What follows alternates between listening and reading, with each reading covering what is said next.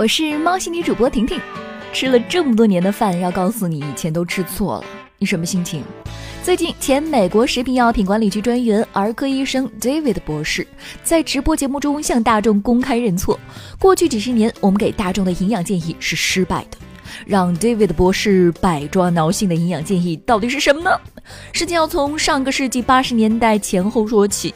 一九八零年以前，科学家们曾经对到底什么食物对人更健康、不会造成心脏病等问题进行过激烈的辩论。就在大家拿不定主意的时候，糖研究基金会和食品商率先出手了。目的不过是为了糖洗白，然后把所有黑锅抛给了脂肪和胆固醇。就在这样的历史背景下，到一九七七年，美国农业部、食品行业和所谓的科学家们开始聚在一起，共同探讨和准备起草一份权威的政府膳食指南。同一年，美国公共卫生部发表声明，鼓励人们少吃脂肪，开始建议低脂肪、高碳水饮食。一九九二年，正式的膳食金字塔被公布，在金字塔的底部是各种高碳水的化合物，比如面包、意大利面、米饭和谷物。我们被告知每年要多吃这些食物才有益于健康，而这也彻底影响了整个世界人们的营养观和健康观。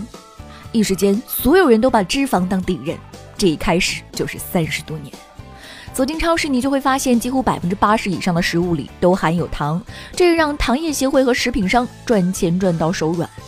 上当三十年，那怎么吃才是对的呢？科学表明，适当吃点脂肪反而降低死亡率，适当摄入胆固醇反而对健康有好处，同时还要适当保持低糖水化合物的摄入。有了前面被骗的经历，我们多问一句：这一回的建议没有商人在打自己的小算盘了吧？对于今年的考研英语，不少学生呢用翻车现场来形容，新题型没见过，冷门词太多，作文标题里都看不懂。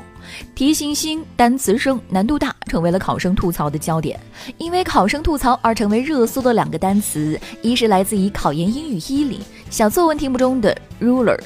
二是来自考研英语二中小作文题目中的 debate。那么这次考研英语试题真的像网友抱怨的那样难于登天吗？两个网红单词到底超不超纲呢？老师说了，这两个词汇呢都属于考研大纲五千五百词中的基本词汇，并不超纲，是考生应该掌握的写作基本词汇。考研英语的难度略高于六级，但考生如果能掌握五千五百个基础词汇，理解长难句子，有一定的逻辑思维以及词汇深层理解能力，那么英语考试也不会是像想象中的那么困难了。依我看哈，其实这次考试也不是全无收获。一场英语考试让不少考生成为了难题段子手。考研英语在江湖上也有多个说法，这简直就是大型劝退现场哦。